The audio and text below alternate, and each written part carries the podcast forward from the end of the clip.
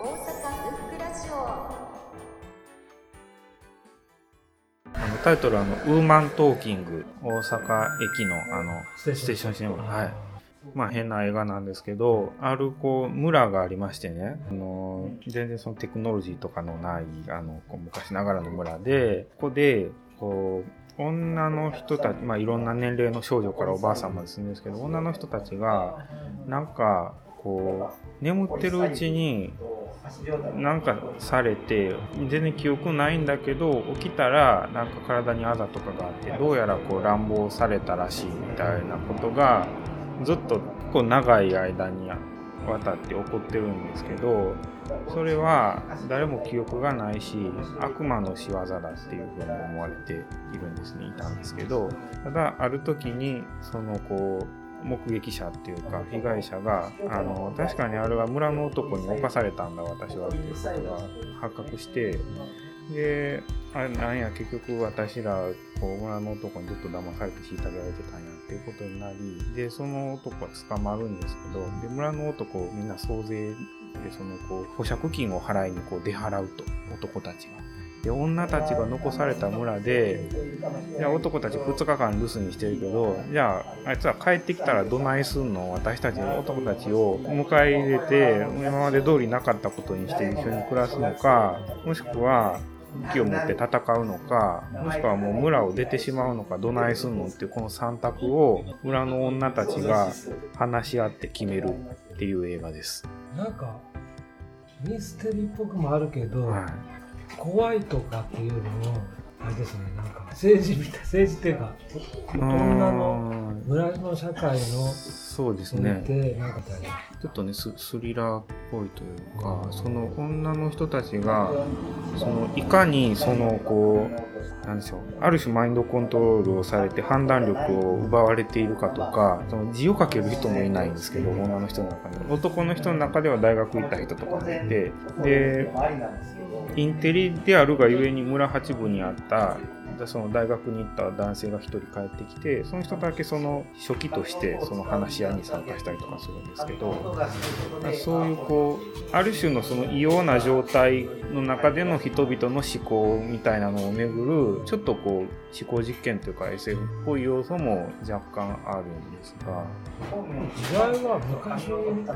古い時代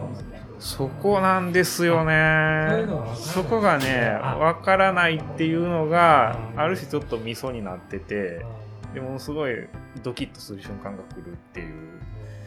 今ある例えばなんかあるはい。宗教とかワンニッシュみたいななんか伝統的な狭い、うんなんかそう特殊なはい。その場もなんか特殊な状況で暮らしてたあなんかまあえーキキリスト教系のこう集落ではあるんですけど、まあ、確かにある種のその宗教的なコミューンっぽい雰囲気ではあってでそういう信仰っていうのをこう女性たちはすごい大事にしてだからこの男に歯向かったら地獄に落ちるのではないかみたいな。結構極端な。許しっていうことがか神は許しを説いてるから私たちも男を許さなければいけない。許すってことがその天国への道なんだよみたいな風にこういうおばあちゃんがいたりとか。一方でちょっとこう精神的な思想に触れていていやいやいやいや戦わなあかんやんっていうあの武闘派の人がいたりとかあこのあそうですね。うん。うん今女性男性とフェミニズム流行っててねうんはい。そういう観点からも面白そうなそうですね。はい。男女差みたいな。うん。ある種の思考実験とかスリラー極限状態に置かれた人々のこう精神状態っていうところからなんか人権を自由を自らの殻を破って自由を獲得していくみたいなだから、うん、そういうこうフェミニズム的な意味での面白さもあるし、まあ、地味な映画ではあるんですけどねずっとこう話し合ってる絵面が続くっていう。でもすごい画面も綺麗な。ルルーニー・マーラキャロルとかに出ている顔の綺麗な女優さんなんですけどルーニー・マーラが主演でと何人かいるんですけど顔が綺麗だなって思ってなんか見ていたっていう。一番グッときたポイントとかそんなシーンはもう忘れられない。で序盤で言う